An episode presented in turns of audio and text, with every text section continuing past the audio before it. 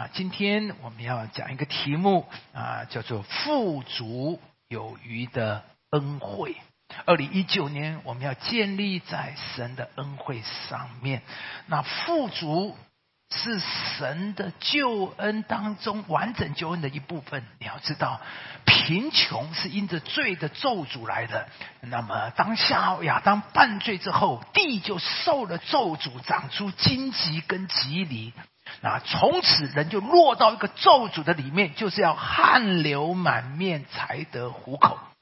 其实这不是上帝的心意。神原来的工作，神托付人要工作，但是工作是让人享受工作，是让人能够发挥自己的才华、发挥自己的兴趣等等这些。但是是因为罪的咒诅，让我们从此又工作，为了要吃饱，为了要养生，所以变得非常要劳苦愁烦，要汗流满面。那整个生命里面，因为工作的压苦，使我们里面非常的压受、受压、受苦。这不是上帝的心意，神的心意是园中所有树上的果子，我们都可以吃。所以，耶稣的救赎里面包含了一个救赎，就是富足，打破一切的贫穷。所以，圣经说，他本来是富足的，为我们成了贫穷，好让我们成为富足。所以每一个信耶稣的人，在救恩的里面，你除了耶稣赦免我们的罪，另外一个还有就是上帝啊，你要打破我贫穷的咒诅，让我进到你的富足里面。在完整的救恩，你必然是成为富足的。就像完整的救恩的里面，你必然你要活在健康、活在丰盛、活在你的罪恶心灵里面得到医治的里面。这就是我们的福音。所以弟兄姊妹，我们感谢主，作为神的儿女，你要期待在恩典里面一定会越来越富足。这就是耶稣的救恩里面。所以今天我们进入这个题目，有一篇文章啊，叫做“越给就越多”。那这篇文章呢，呃，是非常有名一个基督教美国非常有名的一位牧者。那牧师他的家庭，他是美国非常有名的家庭节目杂志的负责人，叫 Jim Dawson。啊，当然你知道美国的打开他都很，他是很知名的一位牧师。他讲到他的父亲，他父亲也是一个牧师，他自己是一个牧师，后来他父亲也是一个牧师。他说他的牧师父亲是一个牧师，那早期的呃呃这个牧师呃收入是很不稳定的，那也意思就是说有教会邀请他去讲道，才有一些奉献的收入。那有一次呢，他父亲又到一个小教会去布道，十天以后再回来。那么母亲通常呢就会问问啊整个布道会的情形，之后就会问啊这个呃父亲啊呃有没有带多少奉献啊收入回来？因为全家的生活就是依靠这些奉献的收入。那父亲有时候就会支吾其词，那母亲就知道了，可能又把讲员费奉献给别人了。他父亲说啊，那间教会的牧师很苦很苦。小孩子袜子都破了好几个洞，冷天呢也没有外套。他说：“我一不忍心，就把全部五十元的讲员费都再奉献回去了。”啊，这时母亲看着他就会说：“如果上帝这样感动你，我也没有什么话说了。”接着下来几天，账单一一寄来，他们一家，他们家真是一贫如洗。这时候，父亲就会把所有的家人、孩子都招出来，大家一起来祷告，求上帝这个时候能够来供应他们的需要。那道雅各博士从小就常常想，到底上帝会不会听我们这样的祷告？啊，结果呢，就在隔天，他们在信箱里收到一张支票，金额竟然是一千两百块美金。所以，今天是他说，上帝只需要一个种子就够了，不管这个种子是大是小，就算这个种子只有一点点，上帝也能做最大的事。请弟兄姊妹听好，我觉得他讲的实在太重要，把上帝一个做事的法则告诉了我们。很多人信耶稣信的迷迷糊糊，根本不知道上帝是怎么做事的。他这里告诉我们，上帝需要的一个什么？种子。上帝有最大的能力，上帝耶稣可以让五千个男人、一万人瞬间一就全部吃饱，但是上帝耶稣必须有人先有人拿出五饼二鱼来。我再讲一遍，神有最大能力，神弟兄姊妹，神可以给你为你成就一切，神有最大什么他都能够做，他可以让五千个人吃饱，但需要先要有一个种子。神不在乎这个种子多大多小，对他来讲，多大多小的种子对他是没有意义的。但他就是需要有一个种子。所以听弟兄姊妹，请听进去。你一生要经历上帝，你要懂，你必须为上帝预备一个种子。只要有一个种子，上帝就能做最大的事。他所以他他说父亲。种下五十元的种子，上帝叫他有二十五倍、一千两百元的收成。而他说，这样的事是一次、两次、三次、五次，许多的发生。所以他说，他从小就认识了上帝是信实的，而上帝赐福的法则就是越给就越多。今天我们的主题叫做“富足有余的恩惠”，就是要让我们来学习越给就越多、富足有余的法则。今天牧师要祝福，让我们二零一九都是富足有余的。跟我说一次，富足有余。求主把这个富足有余的图画放在我们的里面。二零一九，你不要再说我是没有的，不要再说我是贫穷的，不要再说我没有钱，我没有时间，我没有体力。弟兄姊妹，你说的就是封住了天上的门。很多人很习惯，马上就说我没有钱，我没有时间。你说没有钱，就照着你的话成就在你身上。你要开始说主啊，你的救恩里面开始，我二零一九我要富足而有余。你的话语要充满着正面积极，要说上帝的话，不要说人话，当然更不要说鬼话。哎，基督徒，你信了耶稣，你就要学习开始讲神话，讲圣经的话，改变我们进入。上帝的法则的里面，我们下面来读两节圣经，一起来读。来，你要以财物和一切出手的土产尊荣耶和华，这样你的仓房必充满有余，你的酒榨有新酒盈溢。这里面所罗门用两个字来形容神要给我们的丰盛，神要怎么样赐福他的百姓？他说，第一个叫做有余。你的仓房必充满有余，英文很厉很简单的叫 richly satisfied，意思就是丰富的满足。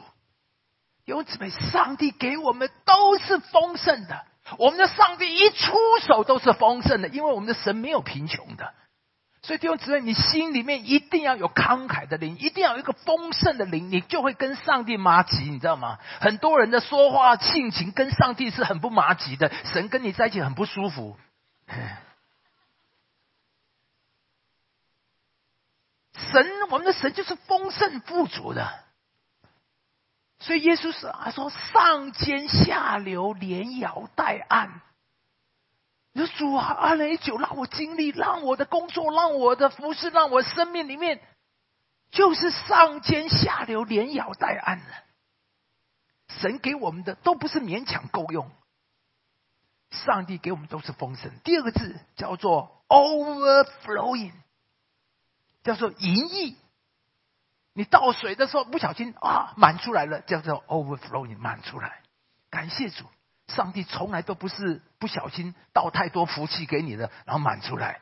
神就是刻意，神做的都是要让你满出来。所以，二零一九我们要 overflowing。你所有的一切，你们主啊，让我不要捉襟见肘，让我也不是只有够用。你要让我 overflowing，要满出来，我的财务要满出来，我的体力要满出来，我的经营要满出来，我的创意要满出来，我的才华要满出来，我的能力要满出来，能够帮助我的同事。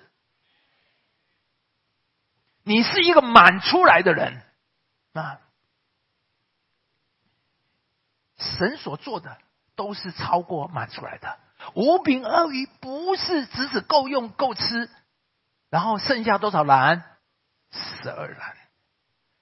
所以祝福弟兄姊妹，今年你要多而有余，还要剩下十二个篮子。创世纪说，神与以撒同在，那一年他都有百倍的收成。所以弟兄姊妹听好，这是神做事，上帝给圣经里做一个例子给你看。上帝说：“如果有需要，我会让你一年收成有百倍的收成。”上帝说：“有需要的话，我可以让你一年抵过一百年的效果。”让上帝说：“我可以让你一年的成效，别人要做一百年。”你怕什么贫穷？你怎么会贫穷？如果神有需要。他可以一年让你抵过一百年所有的收成，所以弟兄姊妹，你要期待作为神的儿女，要期待上帝，我不会捉襟见肘的，你会让我超越。所以今年你要跟神主啊，今年给我两倍、三倍、五倍的工作生产效率。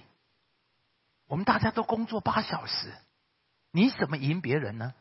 你就是效率加增。做做八小时，我去年做八小时只能做这么多，但今年我一样做八小时，我做十小时能够加倍的生产力。你要跟神说主啊，今年给我两倍、三倍、五倍的业务机会，求上帝给你五倍、十倍的创意和创新。作为神的儿女。我们就是要有这样的期望，期望上帝能够在我们的工作、在我们的生活中显明他的恩惠，显明他的作为。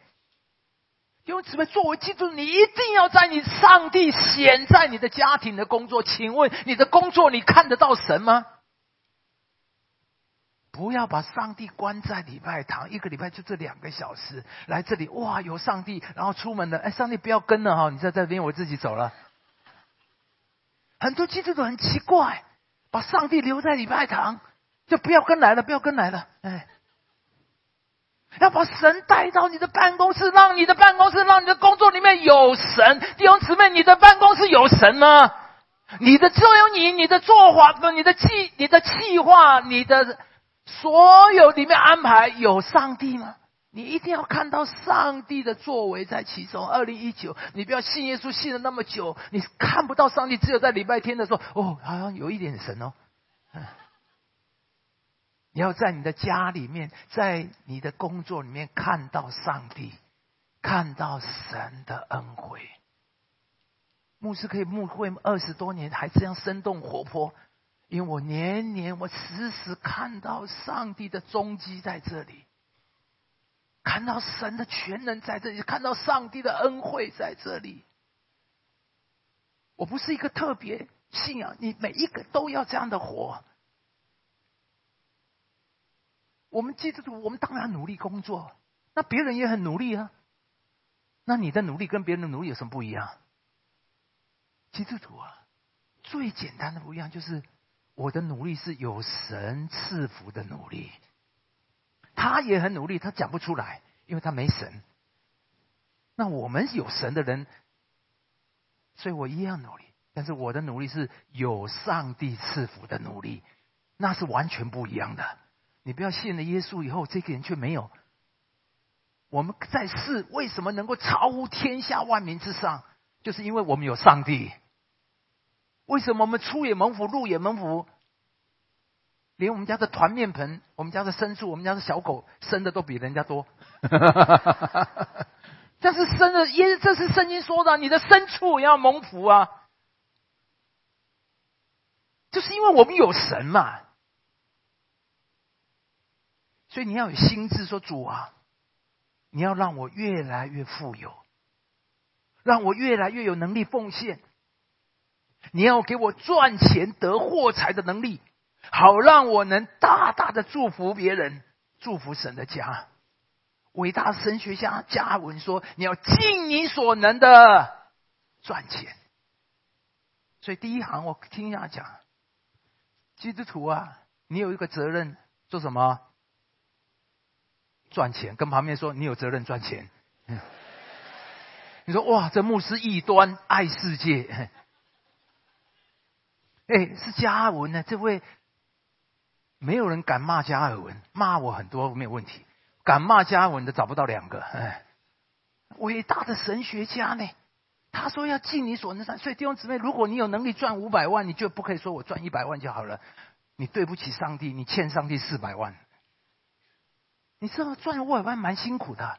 各个牧师来讲，牧会五百人是最好的。我告诉你，五百人是最好的。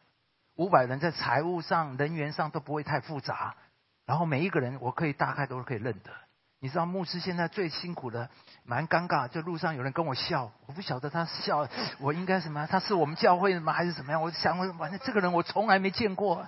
然后叫牧师，好有时候，哎，你是哪一个教会啊？我是四零零两长的。哦，哎，你知道吗？教会很大，其实我对我来五百人我就很享受了。但是不可以，所以教会要万人教会，还要什么千千分堂发疯了。这种目标真的是对自己是发疯的目标。但是不可以，上帝说你不可以。所以我们当中有人，你有能力赚一千万，你不可以安息在这啊，五百万就好了，我够吃够用，已经太多了。我现在多五百万在干嘛？我不需要多五百万。上帝说你欠我五百万。多赚的五百万拿来干嘛？我们宣教多么需要人情，多么需要钱呢？我们是海外这么多拓展，你欠上帝五百万呢？你不可以，你要什么？尽所能的赚钱。二零一九，每一个人都要尽所。你说，哎呀，那我没有做，我没有，我不是企业家，你搞错了。上帝啊，你不可以只停留在薪水三十五 k 或者五十 k。你不可以，你说主啊，今年我要加薪，我要尽能赚钱，我一定要加薪。上帝，你要赐福我，奉主的名加薪啊！如果你讲得出奉主的名加薪，那我就祝福你。有些人加薪是讲不出来的，因为你加薪跟上帝都没关系。你一定要赚钱跟上帝的国有连结，你就可以很大声的喊。主啊，加薪啊，赚钱啊！这牧师都很敢讲钱，为什么？很多牧师不敢讲钱，因为他不知道钱要干什么，以为只是给自己用。教会有那么多的事工，国家有这么多，无论家庭教育、扶贫、年纪年长的的独居老人，真的太多了，只怕我们的资源不够而已。宣教需要多少钱？所以每一个人要尽你所能的赚钱，当然你要尽你所能的存钱，尽你所能的奉献。弟兄姊妹，这叫做富足的原则。求神大大赐我富足，好让我能够帮助别人、祝福别人，能够宣扬福音、建立教会、拓展神国。其实这就是我们基督徒生活的目的。求富足最大的动机，所以今天我们看这段声音，就是要让他明白进入神赐福的法则。我们要蒙福，你要你的仓房充满有余，你要你的酒榨有新酒盈溢，这就是神的法则。下面我们来看这段圣经带三点：第一，奉献是神对人财物的主权。你一定要知道，第一个，上帝透过奉献来宣示一件事情，说万物都是我的。圣经这么讲，所罗门说：“你要以财物一切出手的土产。”所以这个“要”字不是建议，不是最好有参考参考。上帝说要命令，那为什么上帝可以命令？这是我的钱，我的东西，你你对我的钱，对我的东西有什么好命令的呢？上帝为什么可以命令你动用你的财产，但动用你的财富等等这些？因为上帝说天地万物都是我的。圣经说树中的百兽、树林中百兽等等。十二节说，因为世界和其中所充满的都是我的。上帝宣告，所有的都是我的。弟兄姊妹，你一定要清清楚，你一定要明白，所有的都是我。对于财务，你第一个观念从信任耶稣，你的圣经观你要知道，没有一样是你的。所以你要从此知道，我们都不是，这都是上帝托付我们的。圣经说，摩西说：“你当纪念耶和华你的神，因为得获财的力量是谁给的？是神给的。所以你不要以为你很会赚钱，那这个是我赚来的，我辛苦来的。赚钱的力量是谁给你的？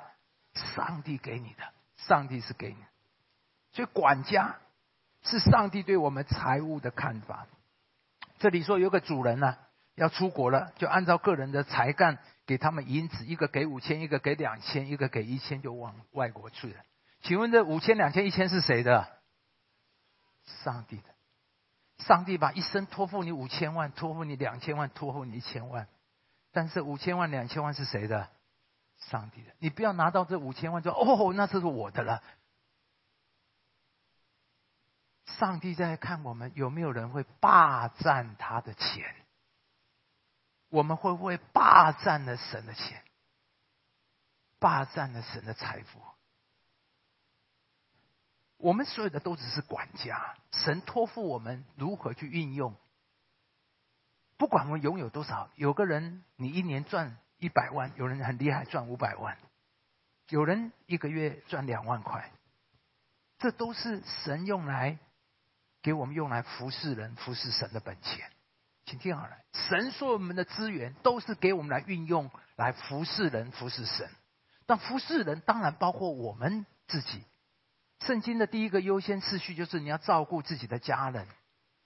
所以对我们来讲，经营以后，神给我们财富，第一个我们要照顾我们家人，第一个叫服侍我们的需要，我们的家人，我们的家人的需要，这是上帝告诉我们。但是这些钱不是只是用来服侍人、服侍神用。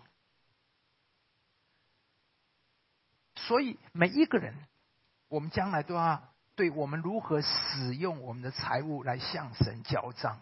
有一天，神会跟我们算账。所以过了许久，那些仆人的主人来要和他什么算账？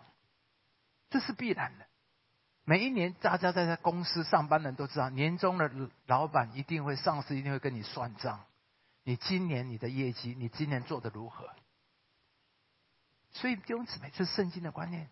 钱财你不要乱用，因为那是神的钱，你不要说是我的钱，没有都是上帝的钱。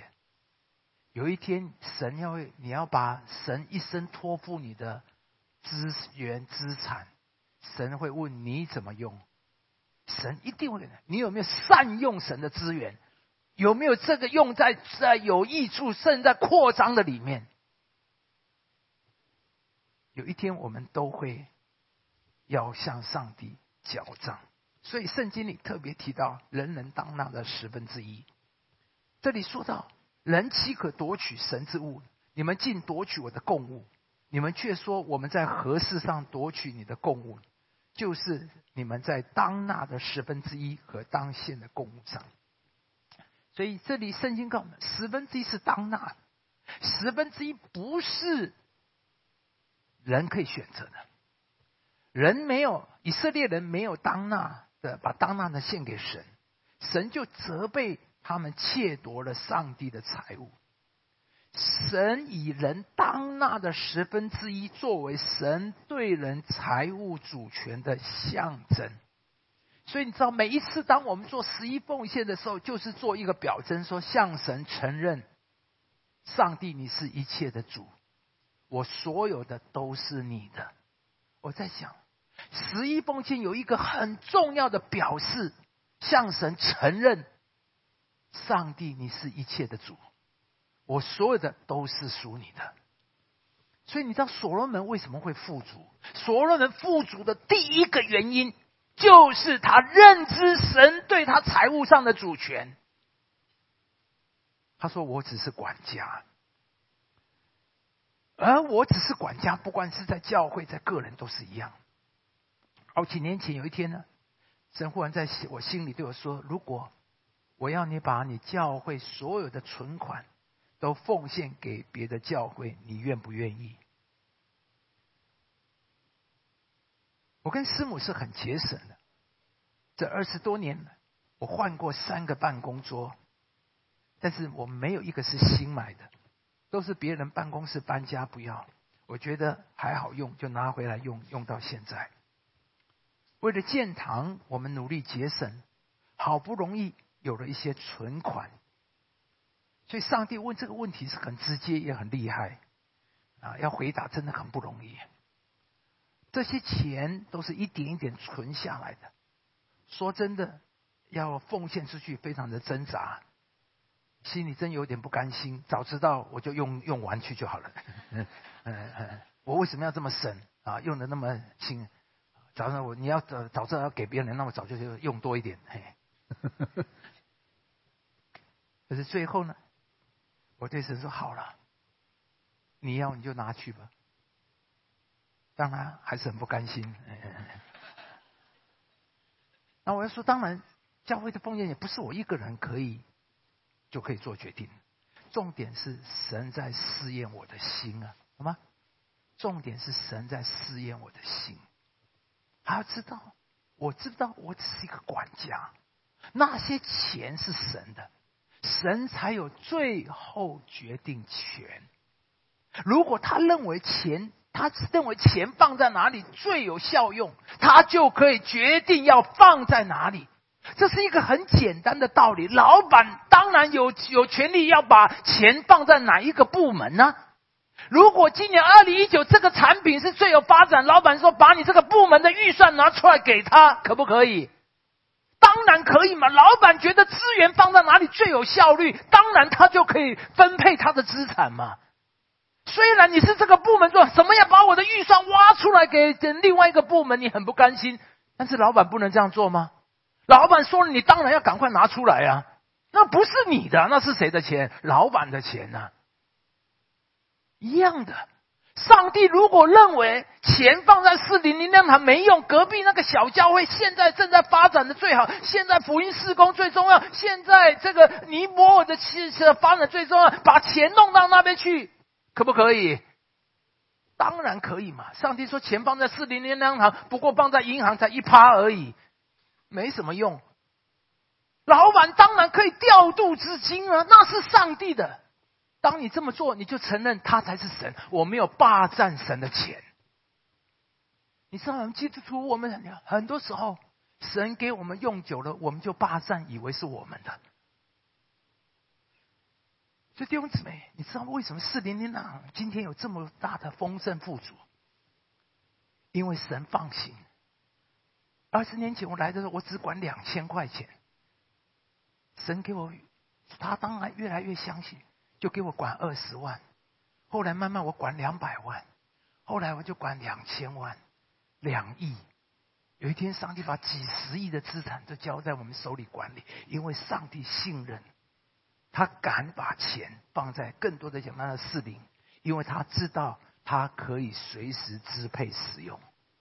上帝信任我，信任教会，他敢把钱放在这里。弟兄姊妹，这就是秘诀。上帝信任你吗？如果上帝不给你，可能有一个原因就是，有钱你会乱用，有钱你会乱用，有钱会败坏你。有一句话说，不是男人有钱就会什么变坏，所以呢？上帝怎么敢钱给你呢？给你就会变坏，所以你如果希望上帝给钱给你，你就要怎么样？不要变坏。哎，你只要不会变坏，上帝就敢把钱给你。如果给了你的钱给你，结果是咒诅，神怎么会给你钱呢？或者是钱进了你的口袋，就很难再出来，那当然神就很难再多给你。有位姐妹，在我们推动建堂奉献的时候，上帝感动她奉献一个新堂的设备，对她来讲很不容易啊。那个钱大概需要她薪水的两年半的薪水。可是上帝感动她，她就照着这个感动去做。他，奉献呢，后来不久，那有一次无意中碰到，他就跟我分享，他的家人呢也是一个基督徒，其中一位是一位企业主。他说，上帝就感动他这个家人，进来就说神感动他，就提了一笔钱给他。而再不久，有人告诉他，多年前的投资现在已经增值了几十倍。所以弟兄姊妹，神从来不是要我们贫穷，不是要剥夺我们，他是那位富足丰盛的上帝。他只要确定一件事。我们会不会好好管理他的财富？第一个，他就要确定这件事。我们会不会好好管理他的财富？弟兄姊妹，神可以信任你会好好管理他的财富吗？或者是说，钱在我们身上出得来吗？如果只能进不能出，上帝就很难把他的资源放在我们手中。对于财富，请听牧师对圣经里财富的观点。对于财富，我有一个观念：第一，劳力的农夫理当先得粮食。所以神是公义的，你努力，你劳力，上帝第一个就会先奖赏你。那么这是神的法则：劳力的农夫理当先得粮食。你努力，你尽心，你做了，上帝就赐福。就像过去这次公投。我们教会尽心尽力，人力物力各方面全力支持，但是不是每一个教会这样？有些教会说啊，为什么我们教会太忙了，没时间啊，没空啊，没力量。可是我们教会尽心做，看起来我们做了，然后哇啊，七百五十万票，好高兴，拍拍手，哎，谢谢你们啊，你们辛苦了，就是这样。那我觉得我吃亏吗？没有，劳力的农夫会先得粮食。我努力尽心，所以上帝加倍的赐福我，加倍的丰富在我的身上，好吗？这就是神的作为。你努力经营，神第一个一定会奖赏你。然后你要明白，神不是把财富用来给我们吃喝享乐用的，财富是用来建造神国用的，财富是用来祝福别人的。财富是用来扩张神国的，财富是用来使神的家有粮的，财富是用来尊荣神的。所以弟兄姊妹，你要明白，你要富足有余。第一个，你一定要明白，奉献是神对人财物的主权，如此，上帝才能信任你，把钱交在你的手中。上帝要知道，你不会霸占神的钱。吧？你要富足，第一个就要让上帝信任你，你不会霸占神的钱，你不会乱用神的钱，就是这样。第一个，我想每一个这是简单的奉献的意义。第二呢，奉献是对神的尊荣。这里说你要以财物和一切出手的土产如何尊荣耶和华，这才是奉献最重要的意义。奉献就是尊荣上帝，所以。有些人呐，把奉献当做使用者付费。那我也感谢你有这样的观念呢。有些人就是这样，哎呀，我来了这边嘛，又吹冷气了，然后又灯光了，然后安排这么多，总要一些花费嘛。那我用了，我那我也分担一点嘛。他算是有良心了，但是那个，请不要，这这个这个不是奉献，请你不要误解。所以如果如果过去你有这样的态度想法，你要改过来。这样没有到上帝那里，这样是没有到上帝那里，这不叫尊荣神。奉献不是这个意思。也有另外有人把奉献当做宗教必要之恶，意思为了要信耶稣要上天堂，只好纳十分之一的税。不是这样，奉献乃是尊荣神，奉献是表达我们对神的爱，神的心，神的心啊。有爱一定有行动。你对父母供养不一定是是孝顺，但是你说你爱父母却不愿意供养父母，那是骗人的，不可能的。爱一定有行动的。我说过，我当兵的时候，在金门一个月才两千多块，那时候玉关呢，我连一包泡面都舍不得吃，就是希望尽量节省省下来，能够寄给师母。那时候他在一个机构做义工，我们那时候还没有结婚呢。我肥皂都洗到薄薄的，最后撸干都模糊，都没有泡泡了，那没办法了，这样子才去买一块。零食能够不吃就尽量不吃，为干嘛？尽量就能够省下，尽量希望能够寄多一点给他。啊，你会觉得我很苦吗？会觉得很不甘心啊？跟你交往需要这样哦？没有，他没有要这样，是我很想要这样。我做这样有没有觉得很痛苦？没有，有没有不甘心？没有，不但很不不但没有不甘，而且很高兴，希望哇这个月哇多寄给他一百五十块，好高兴哦！这叫做爱，这才是爱，这才是奉献的意思。奉献，上帝感到很高兴，因为我们有想到神。玛利亚把香膏倒在耶稣的脚上，请问耶稣高兴吗？非常的高兴，耶稣高兴的不得了，告诉门徒说：“你们王到普天下都要什么纪念这女人所做的美事。”因为为什么耶稣这么高兴？耶稣高兴什么？你知道吗？所有的人到耶稣面前都是给我，给我。耶稣说啊，医治我！耶稣，我有需要，耶稣祝福我。每一个人来都是要耶稣为他做。只有这个女人，她想要为耶稣做一件事。只有这个女人想到耶稣的需要。弟兄姊妹，我们有没有想到耶稣的需要？你有没有想要为耶稣做？这个女人摸到了耶稣的心啊，因为所有的人都要耶稣行神迹，耶稣医治他，当然耶稣都愿意。但是耶稣的心也是肉做的，他也是有感情的。有人爱他，有人想到他，耶稣也觉得窝心啊。所以耶稣这么的高兴。所以弟兄者，这才是奉献的意思，是想到神。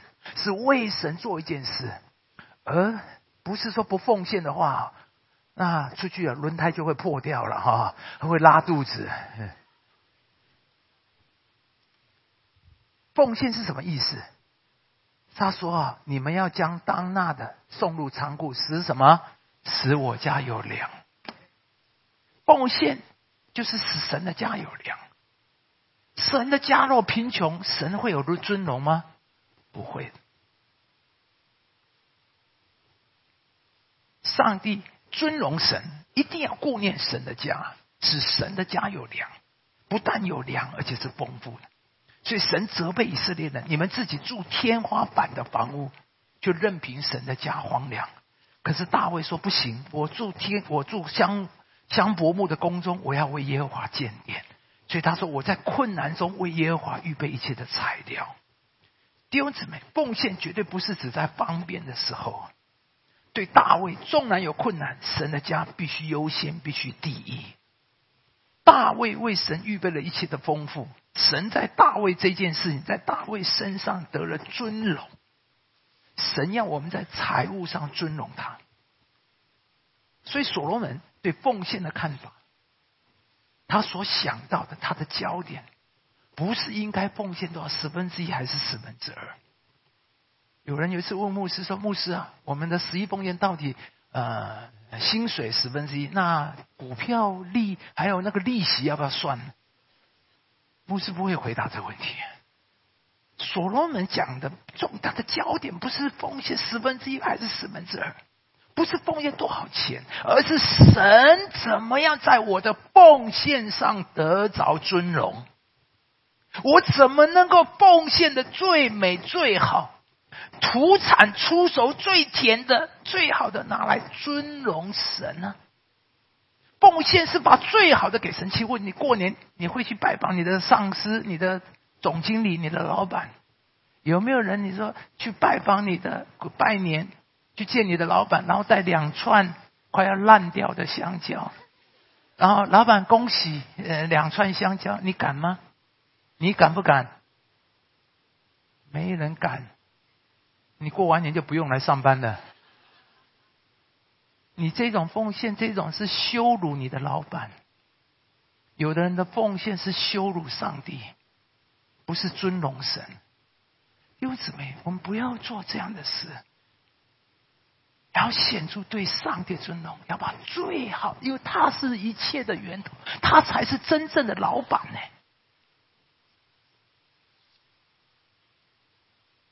有一次，我到一个教会讲道回来，一个姐妹就打电话，就跟我讨论事宜，我听了我很难过。过程就不讲了，反正他意思就是说啊，我们做不到了。你们牧师哦，你们传道人都是这样，叫我们偏偏要我们拿钱掏钱。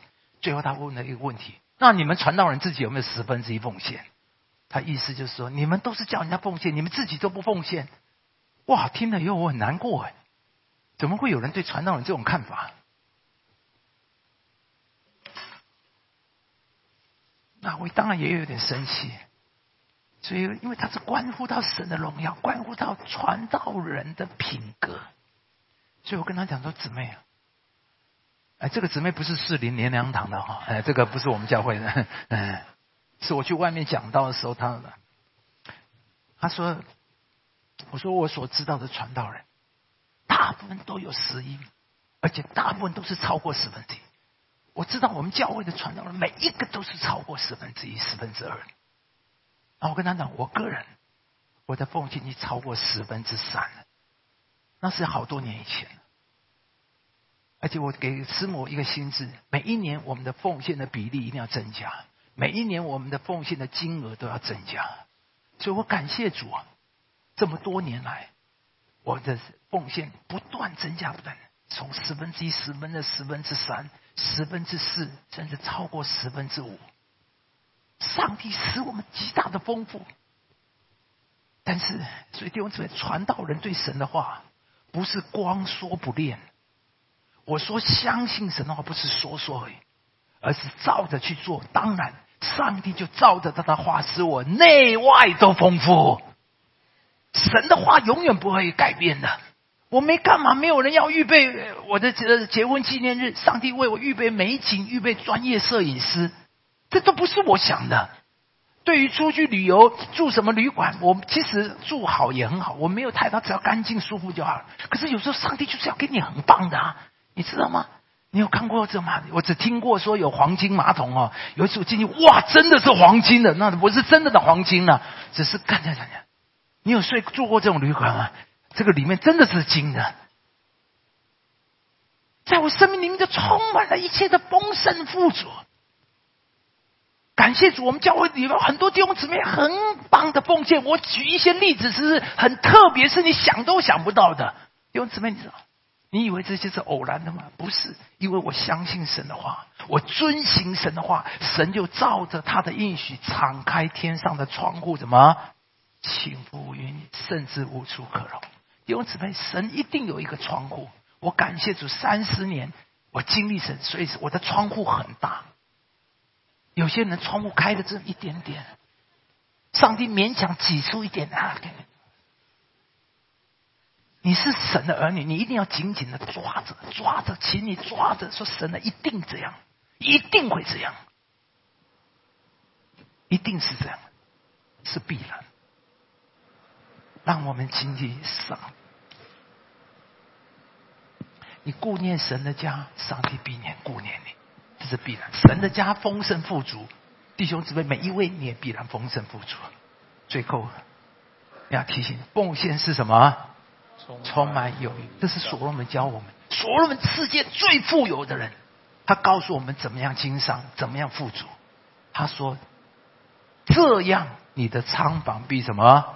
充满你的酒榨有新酒。这样你就必然有的。那怎么样？”就尊荣上帝，我一辈子遵行，我尊荣上帝，神在我身上有一些，所以我的充满，我的酒榨意义。你只要这样，所罗门这样，你必然。愿上帝帮助我们。最后讲，神的产子比我的产子更。有一个农夫啊，越来越富有，他的邻居问他说：“你怎么会这么？”他说：“啊，我常常从我家的仓库铲一铲，到神家的仓库。”那神呢，也把他的家的铲一铲，从他仓库也送到我的仓库。但是呢，上帝的铲铲子比我大很多。弟兄姊妹，这就是奉献啊！你铲一铲，上帝也铲；你不铲，上帝也不铲。因为神需要一颗种子，种子，你不要连种子都舍不得，那当然什么都没有。愿上帝赐福，你一定要进入上帝为我们预备的丰盛的里面，好不好？我们一起站起来，我们一起来祷告，跟上帝说：主啊，让我二零一九为我自己画一幅丰盛有余的图画。同声开口，一起来祷告。哈利路亚，耶稣，谢谢你。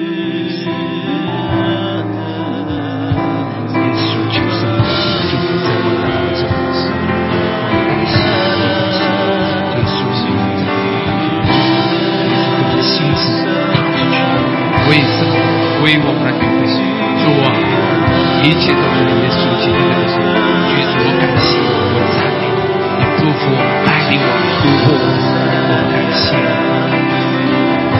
谢谢我们的主，主让我们承认你是我们财务的主权，我们没有一个人霸占上帝的钱。是主啊，让上帝你能够信任我们，我们会好好的经营你所托付我们的财富，然后我们在奉献上能够尊荣耶和华。